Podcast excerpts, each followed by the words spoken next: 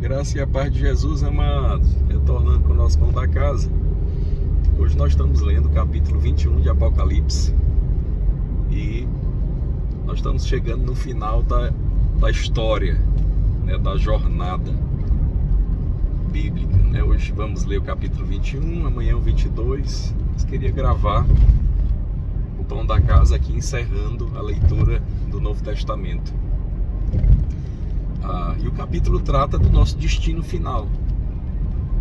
Assim, todo, todo propósito, né, toda caminhada, a nossa vida, ela tem um alvo, é chegar em um lugar. E Deus disse que nós temos um lugar como herança. Na verdade, há três coisas que nós herdamos, né? Uma descendência, né? um povo que o Senhor nos colocou junto com Ele, é o povo de Deus o relacionamento que nós temos com o Senhor. o Senhor diz que Ele é a nossa herança também. quer dizer, ao entregar o seu filho para nós, ele, ele se entregou para nós, para nós termos esse relacionamento. E também um lugar. Né? Quando Abraão, pai da fé, é chamado, lembra que Deus promete para ele um lugar para Abraão, ele está apontando um lugar terreno, mas aquilo está é, falando de algo espiritual, né, maior. E aqui João vê descer do céu a Nova Jerusalém. Né? Então, qual é esse momento? A festa dos mil anos, as bordas do Cordeiro, terminaram.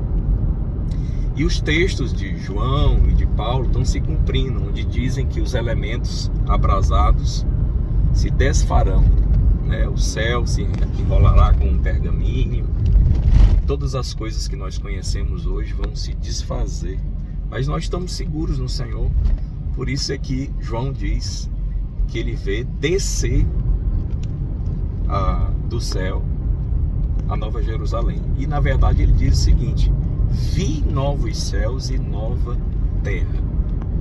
Essa é uma das últimas promessas de Deus a serem cumpridas, elas estão em Isaías em Isaías 65, nos últimos capítulos de Isaías, 65, 19, 17, 19 e em Isaías 66, os dois últimos capítulos ah, falam no, do novo céu e da nova terra. Quer dizer, Deus está cumprindo as suas últimas promessas.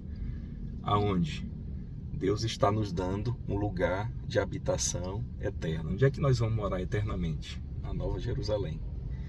E ele diz que as coisas velhas já passaram e nesse lugar não vai ter mais morte, nem dor, nem pranto, nem choro e que Deus vai enxugar de nós toda lágrima e que nós estaremos para sempre com o Senhor. Ele será o nosso Pai e nós somos os seus filhos. Essa é a herança de Deus para nós.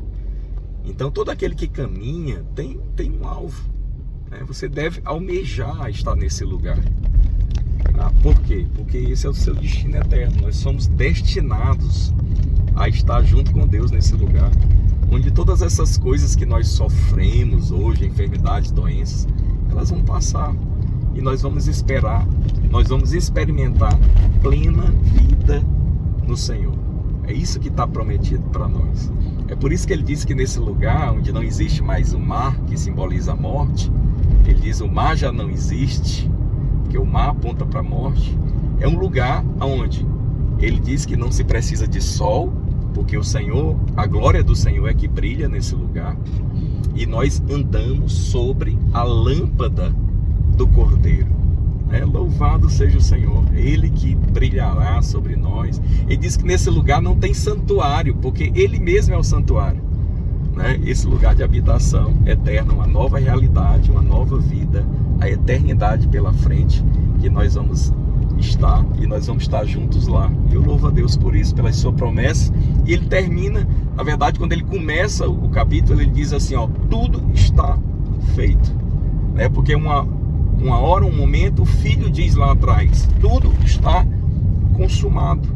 Quer dizer, a obra do Filho foi consumada, agora o nosso acesso está garantido, as promessas vão ser cumpridas, ah, foram cumpridas, estão sendo cumpridas e por fim se cumprirá tudo. E agora o Pai né, que tem a posse de tudo, o filho entrega tudo na mão do pai, o pai declara: tudo está feito. Última promessa foi cumprida. Nós estamos junto com ele eternamente. Louvado seja o Senhor. Deus te abençoe, meu amado.